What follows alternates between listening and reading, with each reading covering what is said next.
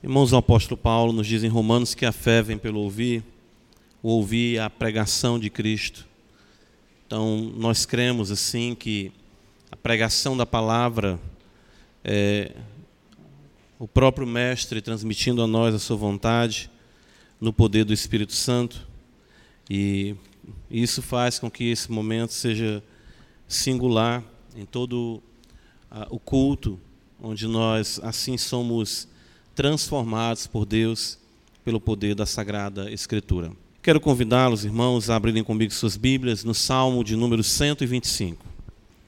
Nós iremos dar continuidade à nossa série de sermões, nesses que são os cânticos de romagem, os cânticos em que os peregrinos cantavam quando iam a Jerusalém conforme determinação do Senhor na lei, para prestarem a Ele o culto, culto que Ele é devido. E temos claro visto que isso também é para nós, como povo de Deus, que somos sim também chamados pela Escritura como peregrinos, forasteiros. É verdade que não nos dirigimos mais a um templo no sentido uh, único determinado por Deus, como era de Jerusalém, mas todos nós estamos na mesma jornada, buscando alcançar a consumação da nossa fé, onde iremos prestar a Deus o culto em espírito e em verdade, de forma plena, não é? na consumação de todas as coisas, para a glória e louvor do seu nome. Salmo 125, cântico de romagem, nos diz assim a palavra do nosso Deus. Os que confiam no Senhor são como o monte Sião, que não se abala, firme para sempre. Como em redor de Jerusalém estão os montes, assim o Senhor em derredor do seu povo, desde agora e para sempre. O cetro dos ímpios não permanecerá sobre a sorte dos justos, para que o justo não estenda sua mão, não estenda a mão à iniquidade. Faze o bem, Senhor, aos bons e aos retos de coração. Quanto aos que se desviam para sendas tortuosas, leva-los ao Senhor, juntamente com os malfeitores. Paz sobre Israel. Amém. Vamos orar ao Senhor mais uma vez. Ó Deus bendito, Criador de todas as coisas, Redentor, Santificador, Tu que és o pão vivo que desceu do céu, Tu que és o Santo Espírito que habita com e na tua igreja, nós te louvamos, Senhor. Te louvamos e, e somos gratos por tão grande privilégio de tu nos tirar das trevas para a tua maravilhosa luz. Faz com que venhamos de fato a valorizar a beleza e a singularidade do Evangelho, o qual nos alcançou de forma eficaz mudando completamente nossas vidas para sermos totalmente teus. E desde então, ó Senhor, dia a dia, o teu espírito de forma longânima, perseverante, não tem nos deixado sozinhos, não tem nos abandonado, mas mesmo nos nossos fracassos, mesmo nas nossas limitações, o Senhor tem nos ensinado e não tem desistido de nós. E isso é a nossa alegria, de que, como o Oriente dista do Ocidente, Assim o Senhor afasta de nós as nossas transgressões, como o céu se alteia da terra, assim é a sua misericórdia para com aqueles que te temem. Ó Deus bendito, faz-nos mais gratos a ti.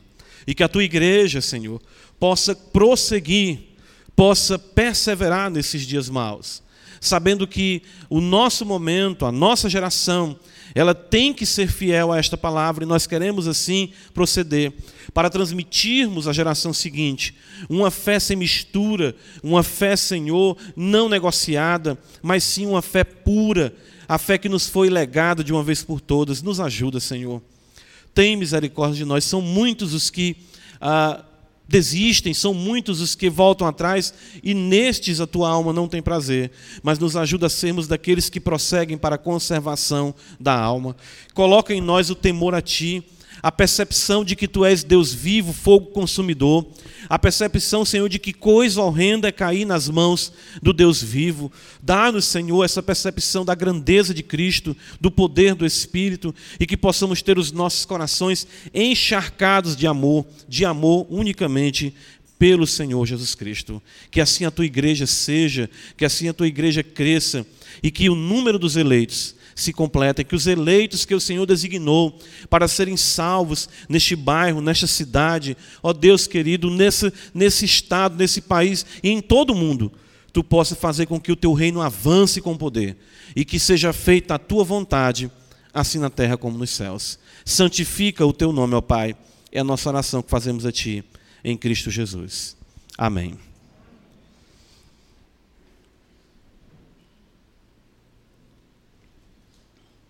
Meus irmãos, nós temos caminhado juntamente com os peregrinos, e assim o somos, cremos, desde o Salmo 120, que são ah, exatamente esse, eh, esse pequeno, esse conjunto de salmos, esse pequeno saltério dentro da grande maravilha que é o saltério, que nos foi legado pela providência do nosso Deus, por sua vontade, de forma especial.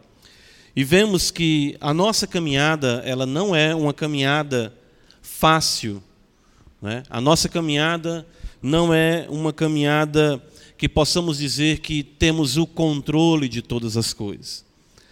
Além de estarmos em um contexto que é hostil à nossa fé, completamente hostil, nós temos que conviver com a realidade da nossa fragilidade. Vimos isso também no Salmo 121 tendo como nossa única alegria o Senhor Deus, aquele que de fato é a força e a esperança do nosso coração. Vimos no Salmo de número 123 o quão difícil é a vida do peregrino, principalmente diante da realidade do desprezo e do escárnio que nós enfrentamos aqui. Vimos isso principalmente nos salmos anteriores. O Salmo 123, o Salmo 124, eles nos mostram exatamente isso. Que a oposição e a perseguição ah, são realidades que inevitavelmente vêm sobre o peregrino. Sofrimento moral, que nós vimos no Salmo 123, ou seja, o desprezo, o escárnio, a soberba, coisas dessa natureza que realmente afligem a alma do justo. E não somente o sofrimento moral, vimos que esta perseguição pode se intensificar ao ponto mesmo de termos um sofrimento excruciante, sofrimento físico, sim, até. Que o salmista diz no Salmo 124 que se não fosse o Senhor que esteve ao nosso lado, ele diz assim: Israel que o diga não só por uma vez, no versículo 2 ele afirma novamente: não fosse o Senhor que esteve ao nosso lado, Israel que o diga. Esses sofrimentos, tanto de natureza moral, de natureza física, enfim, as perseguições que nós sofremos, são, por muitas vezes, a porção que nós, como servos de Deus, recebemos. Ah, isso é inevitável.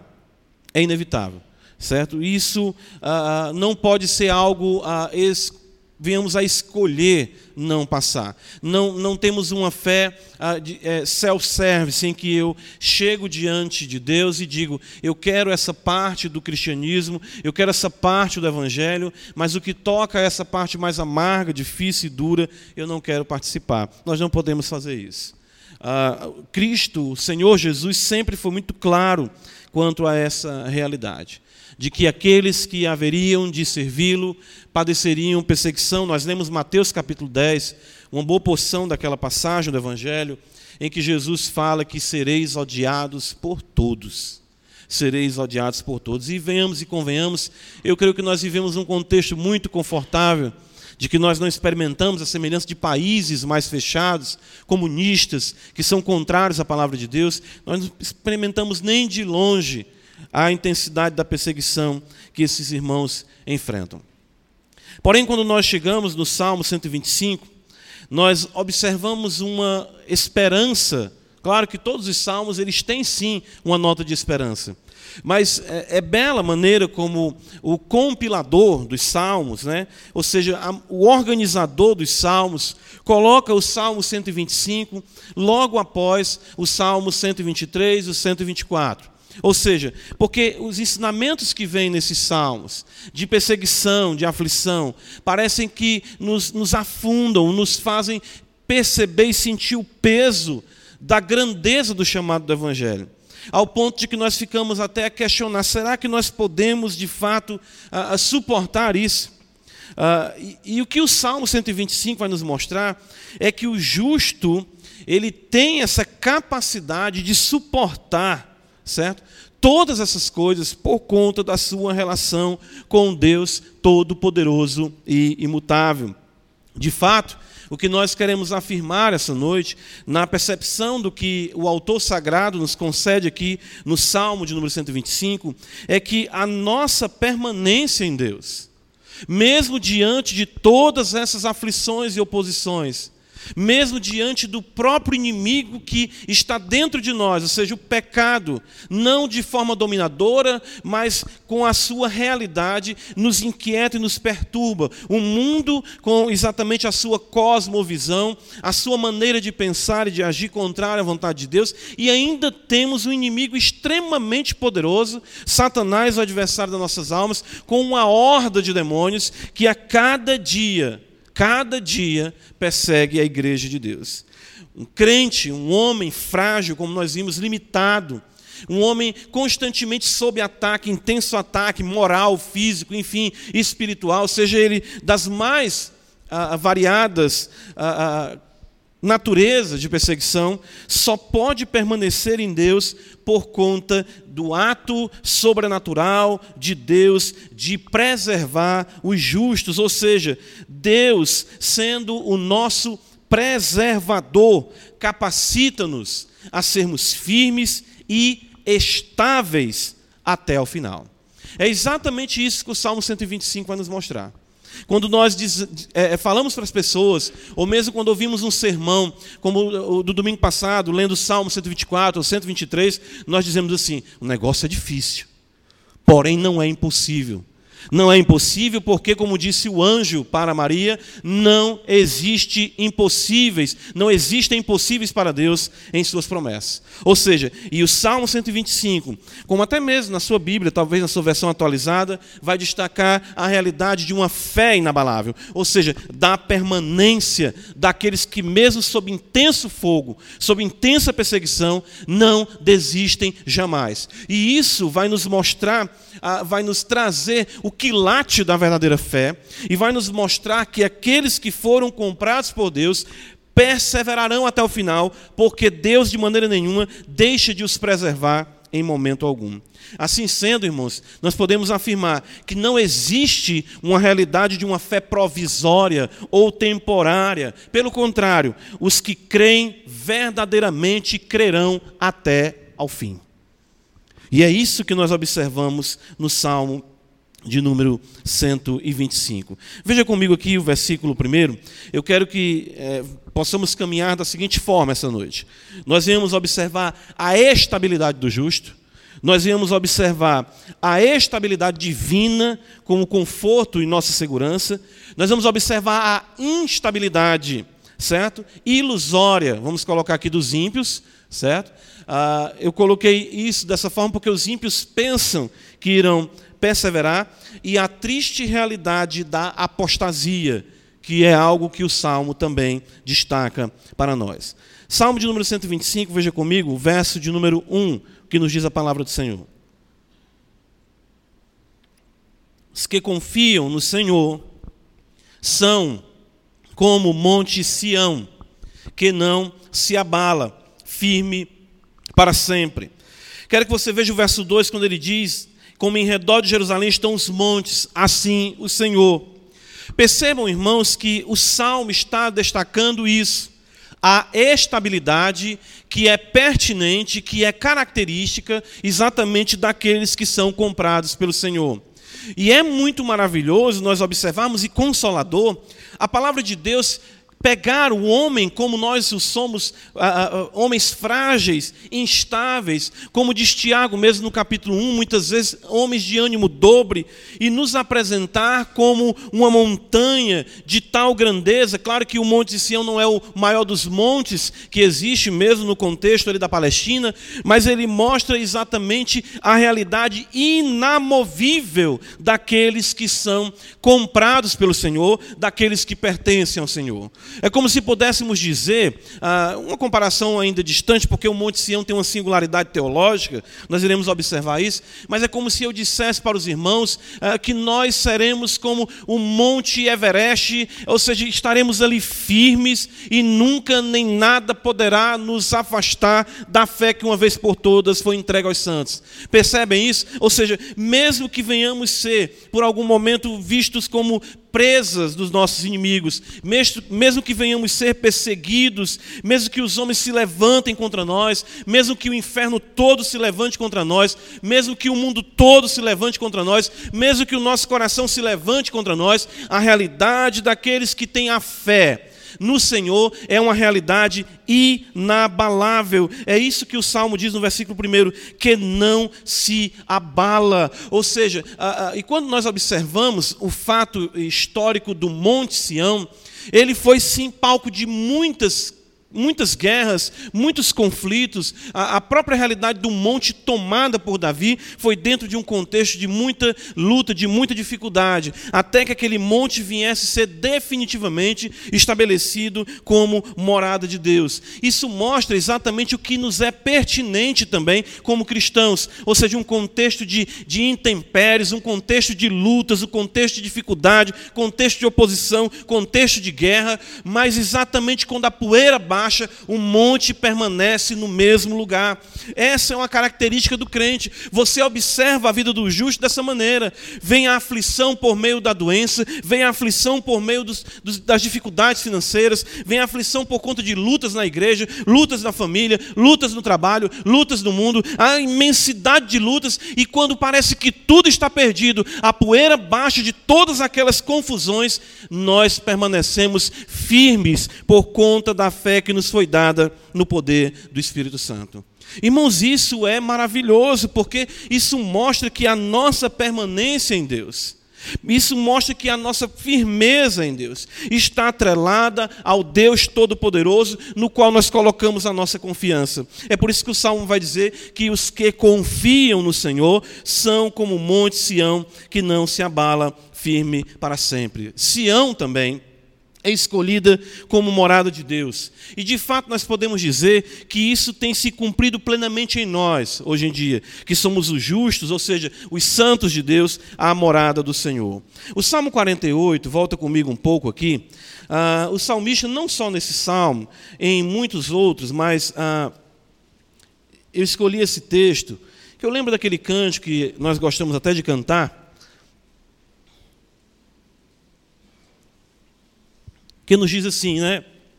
Exatamente como está aqui no Salmo: Grande é o Senhor e muito digno de louvor, na cidade do nosso Deus. Veja o versículo 2: Seu santo monte, belo e sobranceiro, é a alegria de toda a terra.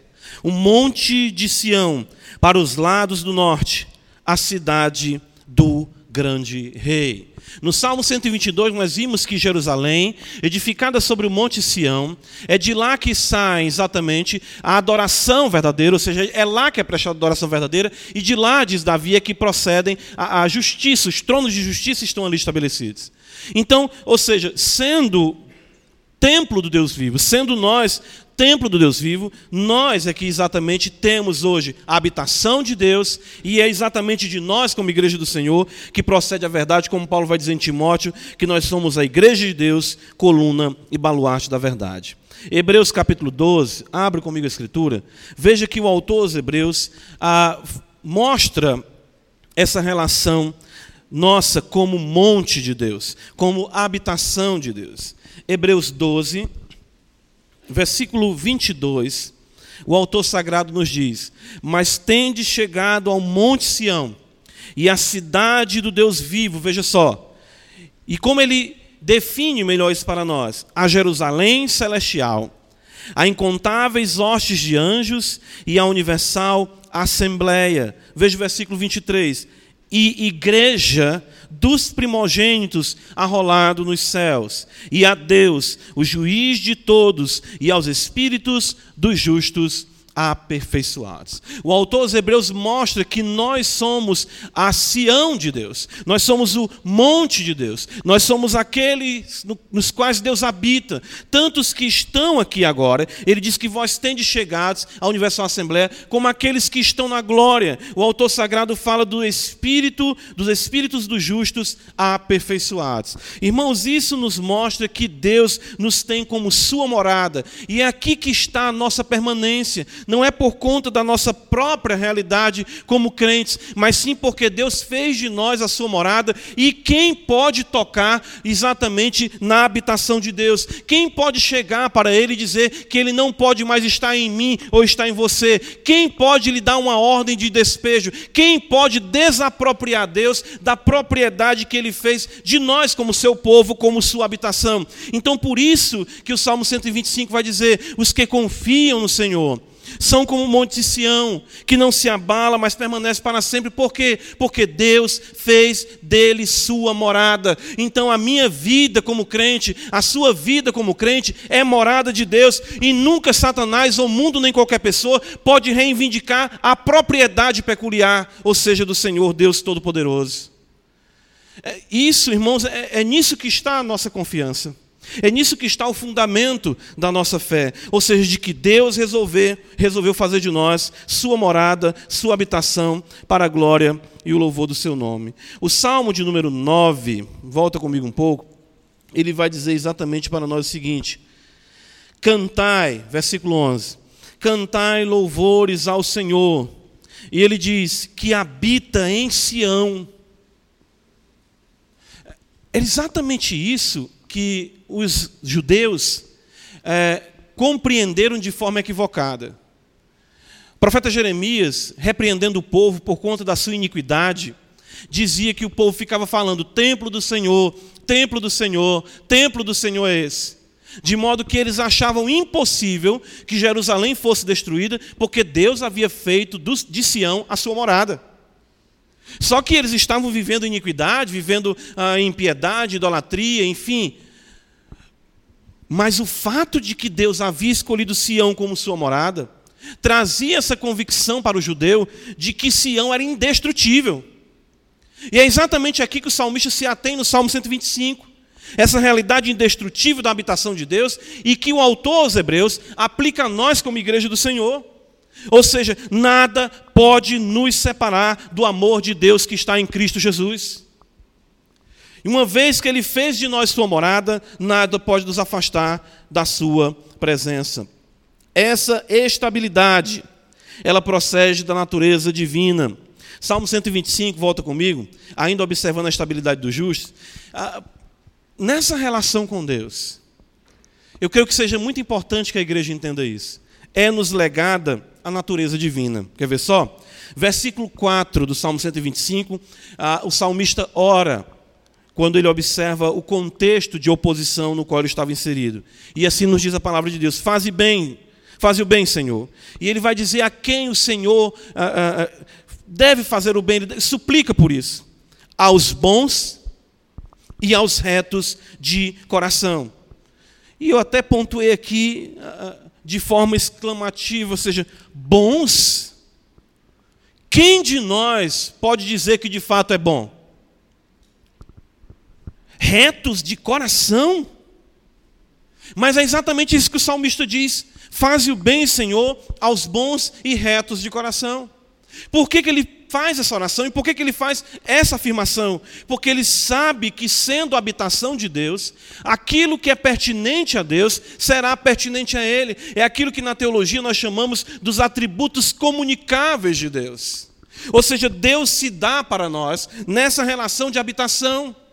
Ah, certa feita, eu lendo um livro, o autor disse: quando nós chegamos numa casa, ou adquirimos uma casa, ou alugamos uma casa, ela tem as características, ela tem exatamente os traços do proprietário anterior.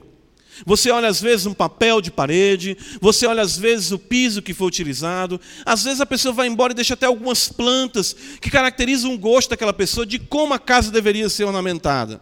Mas uma vez que você entra na casa, você muda o papel de parede, você pinta para uma cor que você gosta, você estabelece as plantas da maneira que lhe é mais conveniente, mais agradável, porque exatamente você vai deixar a casa com a sua cara. Você diz: essa casa agora sim me representa. Não é diferente da realidade de Deus fazendo de nós a sua habitação. Uma vez que Ele faz de nós sua morada, uma vez que Ele adentra na nossa vida, nós podemos ver que existem muitas coisas feias dentro de nós, muitas coisas ainda em escombros, alas do nosso coração que ainda são escuras, tristes, caminhos que ainda são tortuosos, paredes ainda do nosso ser que não são rebocadas. Mas ele adentra e vai conformando cada vez mais a sua morada ao seu caráter. E é isso que nós vemos acontecer no Salmo 125. A bondade de Deus, Ele que é o único bom, faz com que nós venhamos ter a natureza divina. Somente Deus é bom. Lembra exatamente do que aquele jovem rico chegou para Jesus e falou: Bom mestre. E ele disse: Por que me chamas bom? Só existe um que é bom e é Deus. Jesus queria saber se de fato aquele jovem compreendia que ele era divino. Porém, os santos, sendo um com Deus, partilham da natureza divina. A mesma coisa também com a retidão do coração. Ou seja, os santos, por graça do Senhor, compartilham das veredas da justiça. Primeira epístola de Pedro, observa comigo, capítulo 1. E aí eu quero que você veja uh, que você observe algo muito bom aqui, que o apóstolo Pedro nos transmite. 1 Pedro 1, a partir do verso 22. A, epístola de Pedro é uma epístola exatamente que trata de sofrimento. O tema da epístola de Pedro é consolar os santos que estão sofrendo. O, a, o termo, a, o sofrimento, as perseguições são recorrentes. E também na Epístola de Pedro, no capítulo 2, no versículo 11, que Pedro vai chamar os crentes de forasteiros e peregrinos. Veja só. E Pedro quer que os crentes cada vez mais caminhem mesmo ante a perseguição, é exatamente a nossa temática. Mesmo ante a oposição do Salmo 123, mesmo ante a oposição do Salmo 124, nós devemos prosseguir, porque nós somos comprados por preço. Pedro vai dizer isso no versículo é, 13 em diante. Mas logo mesmo no capítulo 1, veja só, ah, no versículo 6 ele vai dizer: Nisso exultais, embora no presente por breve tempo, se necessário, sejais contristados por várias provações. As provações são é, inevitáveis, necessárias.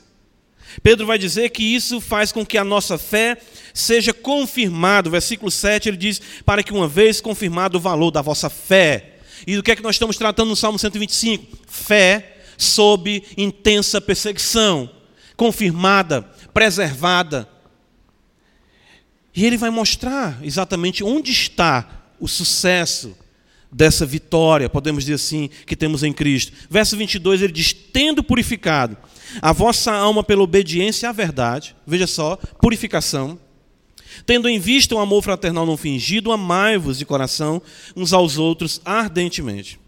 Pois fostes regenerados não de semente corruptível, mas de incorruptível, mediante a palavra de Deus, a qual vive e é o que? Permanente. A palavra de Deus é permanente, você não é permanente. Nós todos voltaremos ao pó, mas a nossa alma permanecerá porque ela foi atrelada ao caráter eterno e imutável da palavra de Deus. E é a garantia de que no último dia os nossos corpos serão levantados para poderem plenamente cultuar a Deus, exatamente como o Espírito que já estará aperfeiçoado, como disse o autor aos Hebreus, na Assembleia dos Justos. Versículo 24, veja, Pedro diz: toda carne é como a erva, e toda a sua glória é como a flor da erva. Seca-se a erva e cai a sua flor. A palavra do Senhor, porém, permanece como? Eternamente. E Pedro diz: ora, esta é a palavra que vos foi evangelizada. Você eu, todos nós estávamos fadados unicamente a passarmos, a sermos exatamente devastados pelo pecado, pelo mundo, pelo diabo. Mas o que foi que Deus fez? Deus colocou a eternidade dentro de nós, de modo que nada pode apagar a chama desse amor semeado em nós de uma vez por todas. Irmãos, é, é nisso que está a nossa estabilidade. A nossa estabilidade não está ah, nas estratégias que criamos, nossa estabilidade não está na previdência social que nos preocupamos. Não estou dizendo que ela seja em si errada. A nossa estabilidade está no fato de que nos foi dada uma fé que jamais perecerá, por conta de que ela vem de Deus, e Ele nos fez sua habitação, de modo que podemos dizer que agora, seres transitórios, herdam da parte de Deus o seu caráter bom e reto e têm agora uma realidade permanente. É por isso que o crente passa tudo isso. É por isso que o crente suporta todas essas aflições. Isso é sobrenatural. Isso não é humano. Não é. Não tem quem vem exatamente passar por tudo que uh, está, vamos dizer, contido na realidade da caminhada cristã, se for tentar fazer isso por, por, por si mesmo, consiga ter sucesso na caminhada. Volto para o Salmo 125 comigo. A estabilidade do cristão, a estabilidade do justo, ela está inevitavelmente atrelada à estabilidade divina como nosso conforto e segurança. Veja o que diz o versículo 2: Como em redor de Jerusalém estão os montes, assim é o Senhor em derredor do seu povo, desde agora e para sempre. Percebam, ah, ele diz que os crentes ele diz que os que confiam no Senhor são como um monte. E no versículo 2 ele vai dizer que o Senhor também é como um monte. Percebem isso? Deus nos faz semelhantes a Ele, permanentes. Então ele diz: o Senhor também, assim como os montes estão ao redor de Jerusalém, assim o Senhor em derredor do seu povo. Ou seja, a natureza divina, como nós falamos anteriormente, nos é aqui comunicada.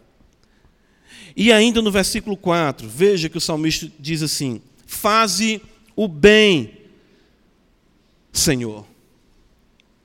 É aqui que está a nossa confiança. Deus é estável em nos fazer unicamente o que? O bem. Mas quando você olha para o Salmo 123, para o Salmo 124, para o desprezo, para o escárnio, para a zombaria, quando você olha que os homens se levantam e, e, e tentam nos engolir vivos, ah, que águas impetuosas vêm sobre nós, que exatamente os homens, como feras, querem nos destruir, que exatamente como o laço do passarinheiro, armadilhas estão ah, ah, em nosso caminho. Aí você diz: Deus é bom? Sim. É por isso que o salmista aqui ele diz: Faze o bem, Senhor, porque é da tua natureza gloriosa e bondosa fazer somente o bem. É aqui também que está o nosso consolo, é quando nós olhamos para tudo de mal, vamos colocar, que nos acometa, e nós saibamos, ou seja, sabemos que todas as coisas cooperam para o bem daqueles que amam a Deus. Nisso consiste nossa estabilidade, ou seja, Ele é estável. Quer ver só? Abre no livro do profeta Malaquias comigo.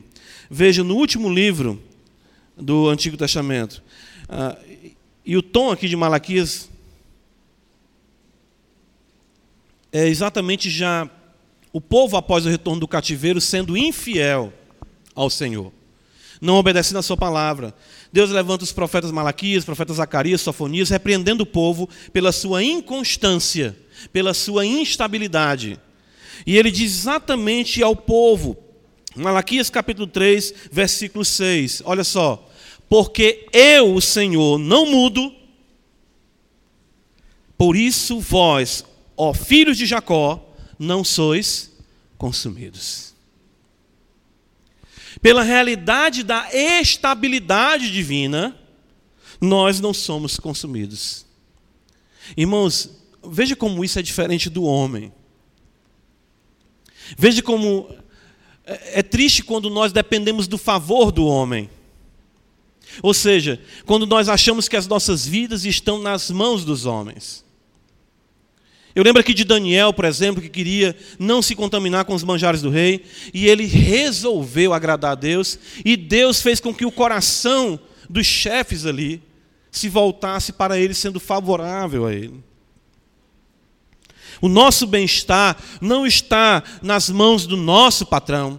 O nosso bem-estar não está nas mãos de com quem negociamos ou, ou, de quem exatamente nós dependemos em qualquer esfera da nossa vida. O nosso bem-estar está nas mãos de Deus e pelo fato de que Ele não muda. Nós mudamos.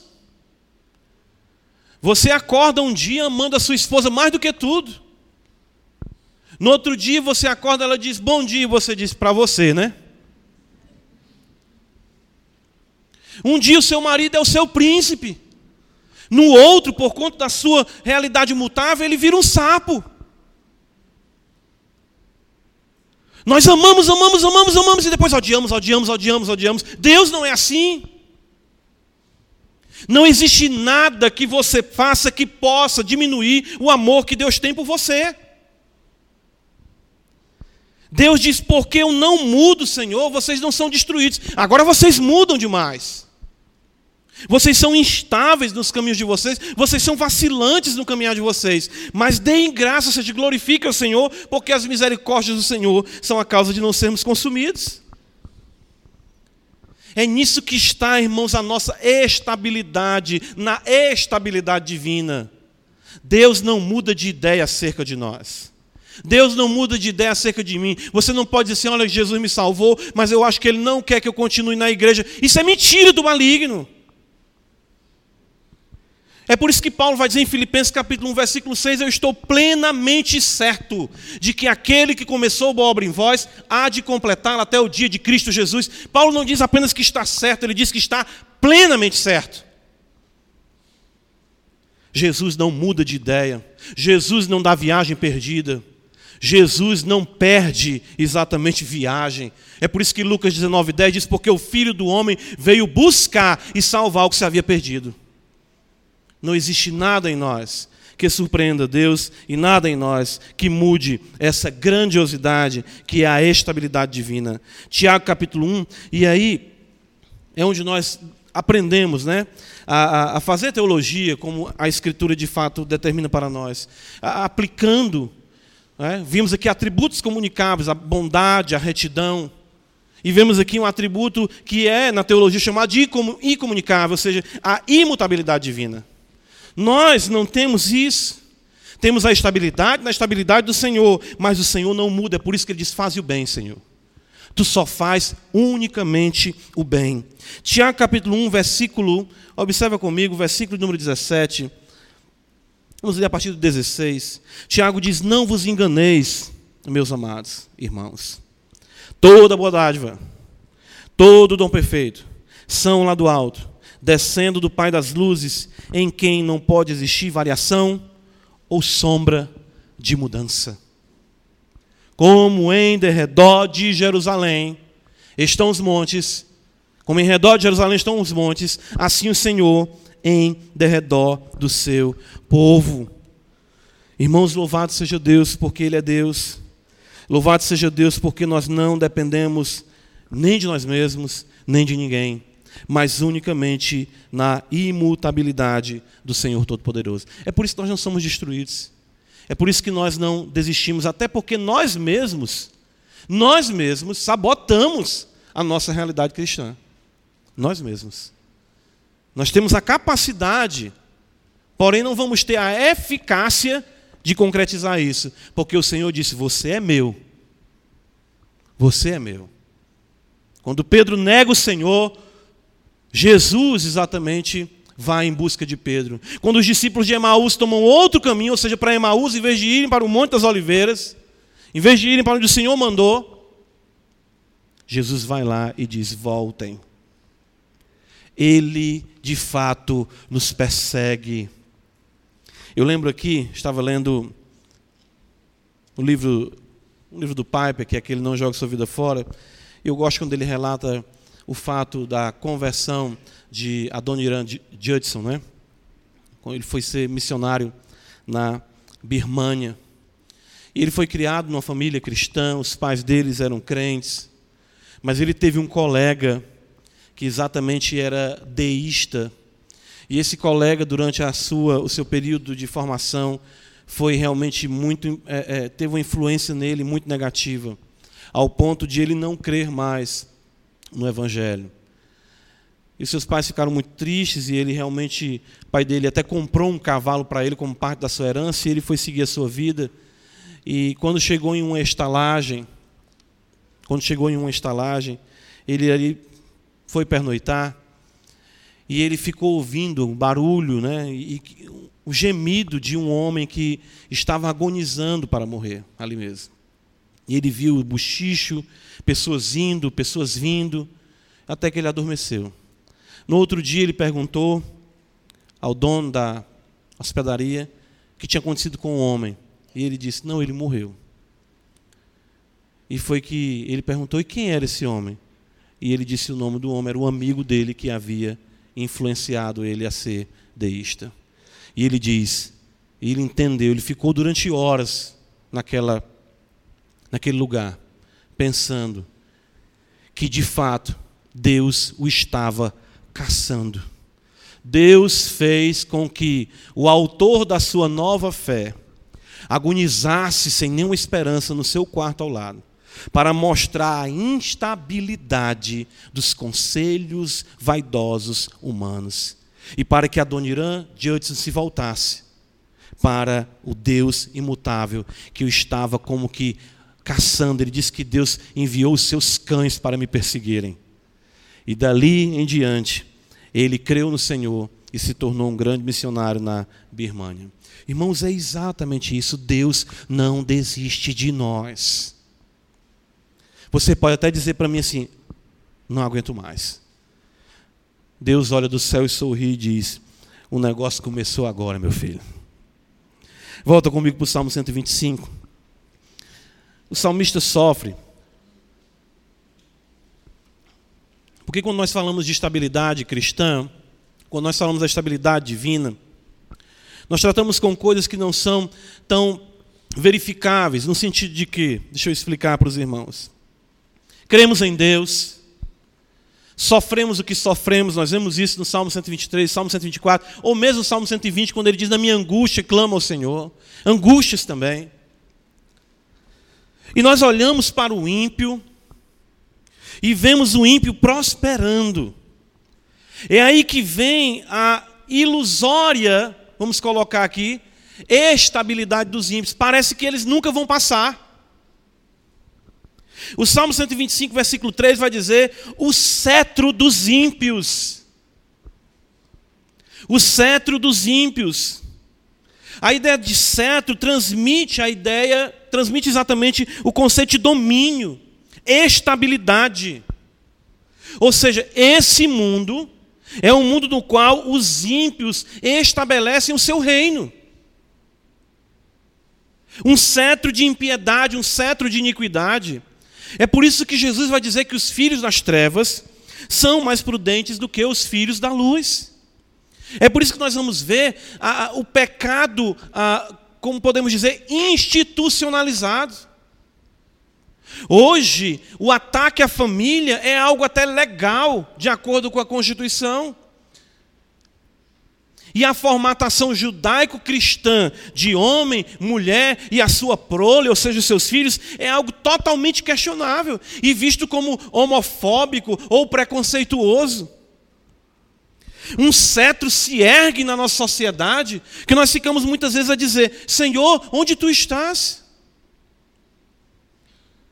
E Diferentemente de vermos um domínio, vermos um domínio na esfera em que nós estamos, parece que vemos o mundo cada vez mais se consolidar na impiedade. Porém, irmãos, o salmista diz que o cetro dos ímpios não permanecerá. Abre comigo no livro do profeta Daniel. Para mim, essa é uma das passagens mais belas do livro do profeta Daniel, em que nós vemos exatamente isso aqui, capítulo 2, onde Nabucodonosor tem um sonho com aquela grande estátua, né? Em que ela tinha exatamente cabeça de ouro, simbolizando ali, na visão que Deus concedeu a Nabucodonosor, o domínio babilônico. Nós temos o peito e os braços de prata, simbolizando o domínio medo-persa. Nós temos exatamente, como diz ainda a visão, o ventre e os quadris de bronze, simbolizando o domínio greco-macedônio. E nós temos, por fim, eu estou observando aqui o versículo 32 do capítulo 2 de Daniel, versículo 33 agora, as pernas de ferro, os pés em parte de ferro, em parte de barro, simbolizando o domínio romano. Nabucodonosor se vê no topo, que coisa maravilhosa, a cabeça de ouro. Ele tem aquela visão.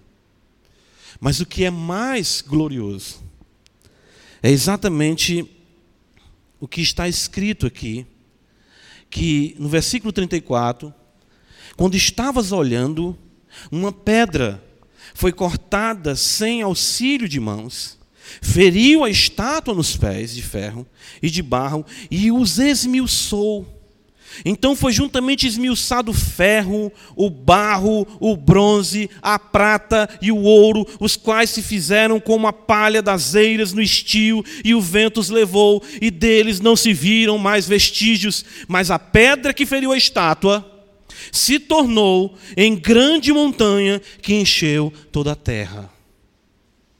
Aí Daniel vai trazer a interpretação do sonho. Ele diz no versículo 36. Este é o sonho e também a sua interpretação. Ah, te diremos, ó Rei: Tu, ó Rei de Reis, a quem o Deus do céu conferiu o reino, veja, o poder, a força e a glória, o cetro, a cujas mãos foram entregues os filhos dos homens, onde quer que eles habitem, e os animais do campo e as aves do céu, para que dominasse sobre todos.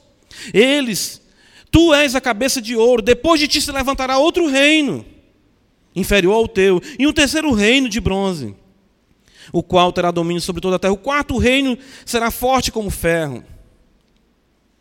E ele diz aqui no versículo de número 43, quanto ao que viste do ferro, então vai explicando. E no versículo 44, é onde eu quero chegar, ele diz: Mas nos dias destes reis,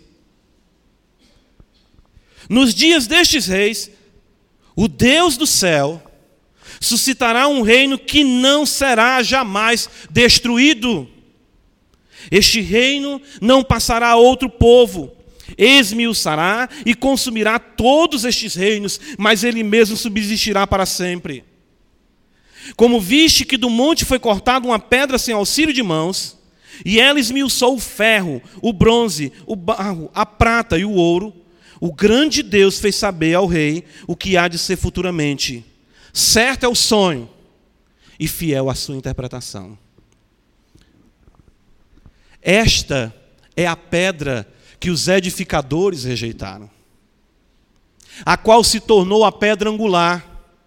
Exatamente Cristo veio no período do Império Romano e atingiu a humanidade, este mundo, de uma forma cósmica de tal modo que todos os impérios caíram, e qualquer um que se levante cairá, porque o reino dele aqui subsistirá para sempre.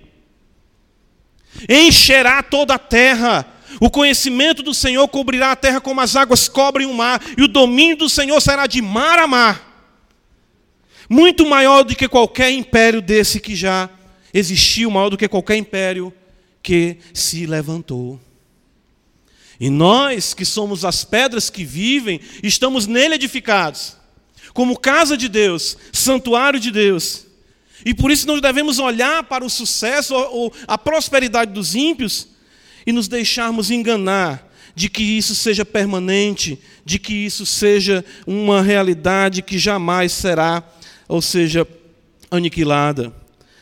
É por isso que Asaf, no Salmo 73, abre comigo a escritura, ele vai dizer: no Salmo 73, com efeito, Deus é bom para com Israel, para com os de coração limpo.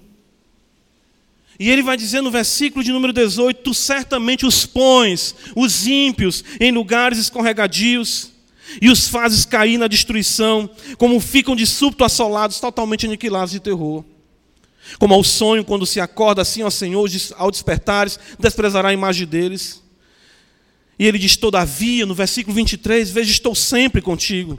Tu me seguras pela minha mão direita, tu me guias com o teu conselho, e depois me recebes na glória. Quem mais tenho eu no céu? Não há outra em que eu me compraza na terra, ainda que minha carne e o meu coração desfaleça. Deus é a fortaleza, a semelhança dos montes que estão em derredor de Jerusalém, do meu coração e a minha herança para sempre.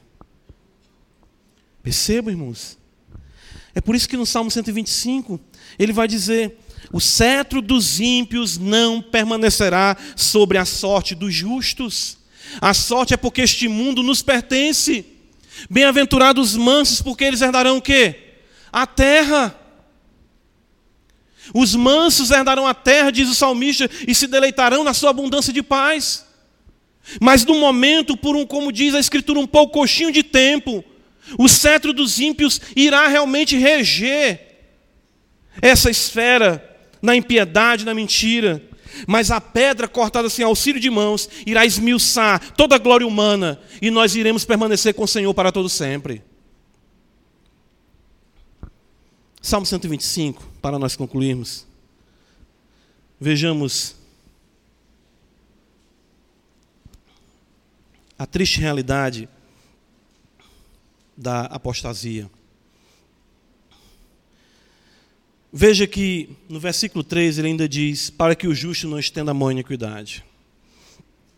Irmãos, o versículo 5 nos diz: Quanto aos que se desviam para sendas tortuosas.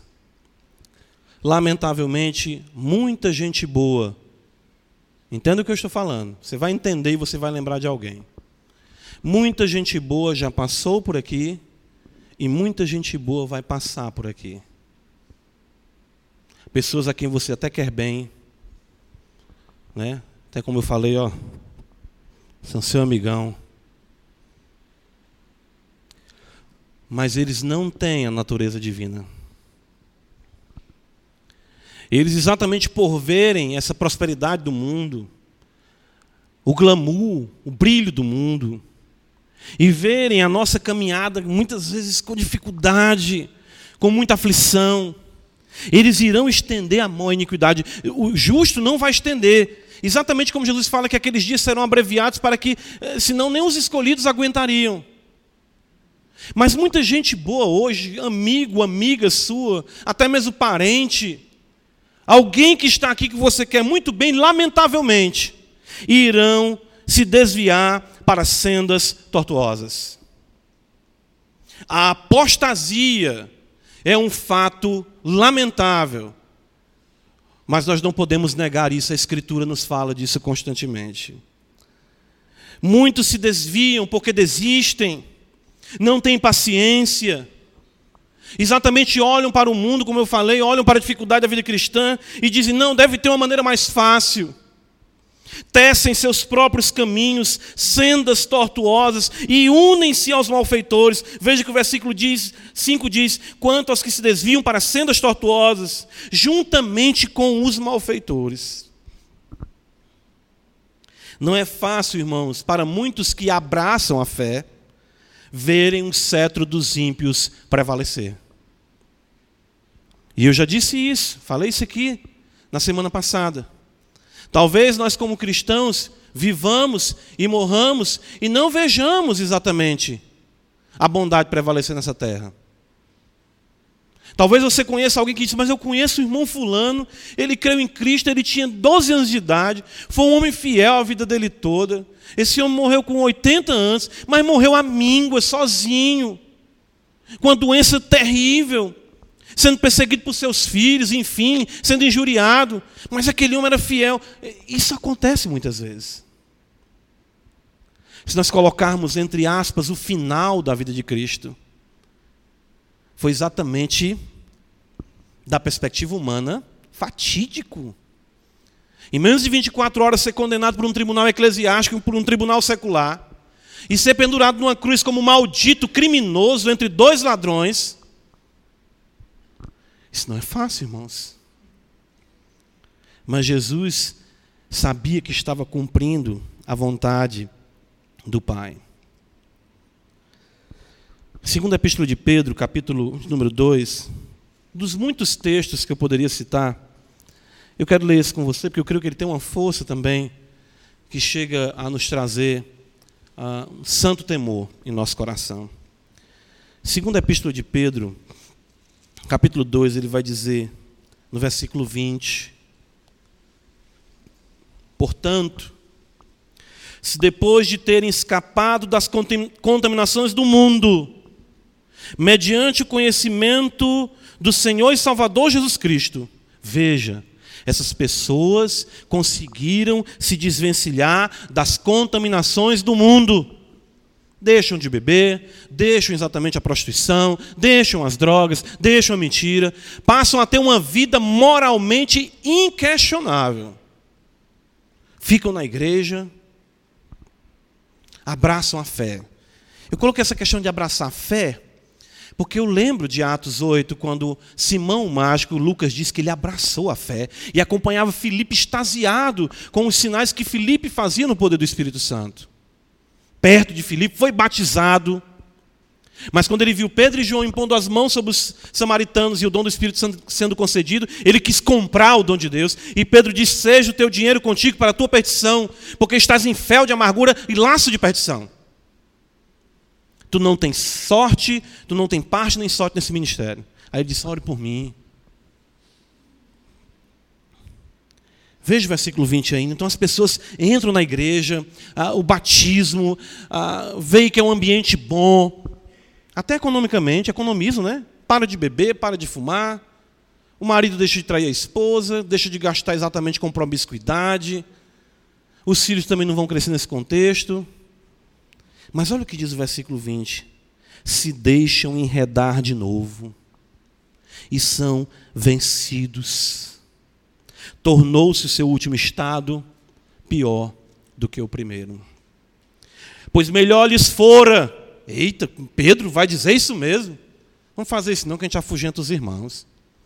Melhor lhes fora nunca tivessem conhecido o caminho da justiça, do que após conhecê-lo, volverem para trás apartando-se do santo mandamento que lhes fora dado. Com eles aconteceu o que diz adágio, certo adágio, certo provérbio verdadeiro. O cão voltou ao seu próprio vômito, e a porca lavada voltou a revolver-se no lamaçal.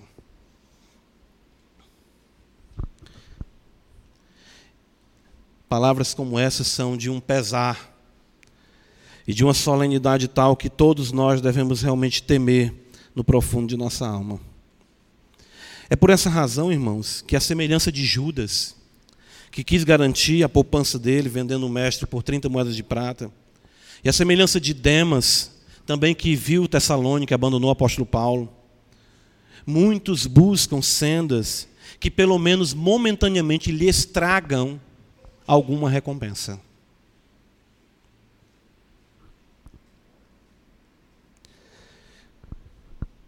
Salmo 125, vamos concluir agora.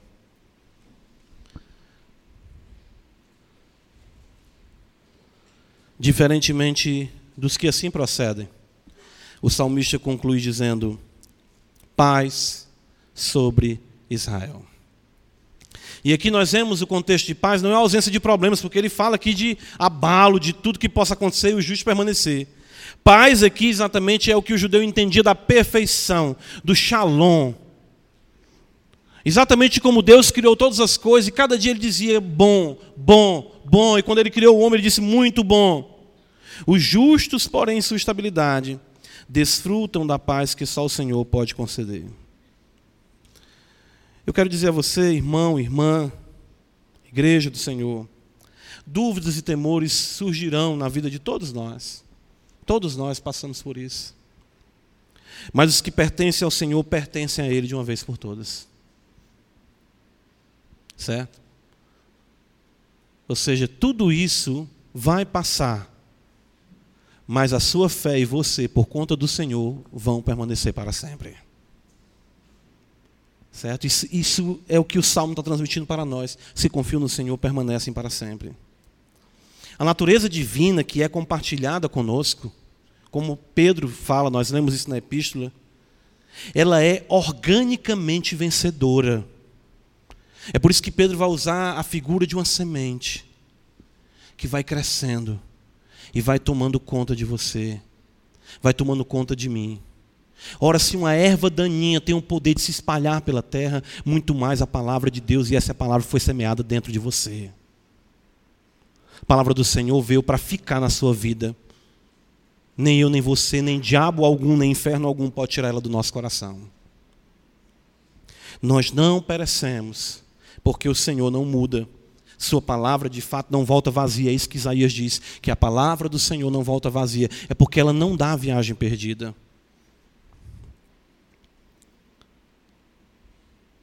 Mesmo que os ímpios vicejem, seu fim é a destruição eterna. Tudo aí parece muito bem, mas é ilusório, é mentira. Não existe coisa pior para um homem do que adentrar a eternidade sem Deus. Não existe coisa pior. Deus tem misericórdia de nossa alma. Muitos, mas muitos mesmos, apenas por um tempo crerão. Apenas por um tempo crerão. A apostasia é uma terrível realidade. Que isso não seja um fato com você, não seja um fato comigo, não seja um fato com as nossas vidas. E digo ainda mais a você que adentrou aqui essa noite. Você pode estar com a saúde de ferro, você pode estar com a conta no banco muito bem, obrigado. Você pode estar noivo de uma mulher maravilhosa na sua compreensão, ou de um homem maravilhoso. Você pode estar com os planos de ter sua casa própria, o seu carro e tudo aquilo que significa estabilidade nessa vida. Mas eu lhe digo uma coisa: sem Cristo, toda a sua vida não passa de um grande pântano, de uma grande areia movediça, e você vai afundar. É questão de tempo, e você vai afundar até se perder na negridão das trevas, a não ser que você esteja com a sua vida edificada sobre a rocha. Você adentrou aqui essa noite, você não sendo cristão, para saber exatamente que a sua vida é como a palha que o vento leva, como diz o Salmo 1. E para, como diz o profeta Malaquias, no último capítulo, ou seja, afirmando que os ímpios serão queimados, se farão em cinzas debaixo dos pés dos justos. Você adentrou aqui porque Deus não quer que a sua vida seja mais uma realidade instável, mas sim como uma árvore que cresce junto às correntes das águas, que dá o seu fruto na estação própria, cujas folhas não caem, tudo quanto fizer será bem sucedido, ou seja, mais uma vez a figura de estabilidade seu dinheiro, a sua saúde, nada disso lhe garante firmeza. A nossa firmeza está em Cristo, que é a nossa rocha. Então, não se iluda, porque simplesmente você está construindo a sua casa sobre areia. Mas Cristo Jesus, essa noite, te chama a estar firmado nele, servi-lo e permanecer para sempre, como aqueles que realmente são como o Monte Sião. E nós oramos juntamente com o salmista: Faze o bem, Senhor, aos retos e aos, aos bons e aos retos de coração. Amém, irmãos. Ó oh Deus bendito, nos ajuda. E de fato, nós te agradecemos pelo consolo que tu nos dá essa noite. Mas guarda-nos, Senhor. Livra os nossos pés da apostasia. Livra os nossos pés, Senhor, de, de trilharmos sendas tortuosas por conta de que nos, venhamos nos impacientar com as dificuldades da vida. Nos ajuda a sossegarmos firmes, por conta da firmeza que vem do Senhor para a nossa vida. Ó Deus, e que assim tu seja bendito e glorificado em Cristo Jesus. Ajuda essas vidas ainda instáveis, que não te conhecem, a conhecer a estabilidade da comunhão com o Senhor Jesus Cristo. Pai, nós choramos no nome dele. Amém.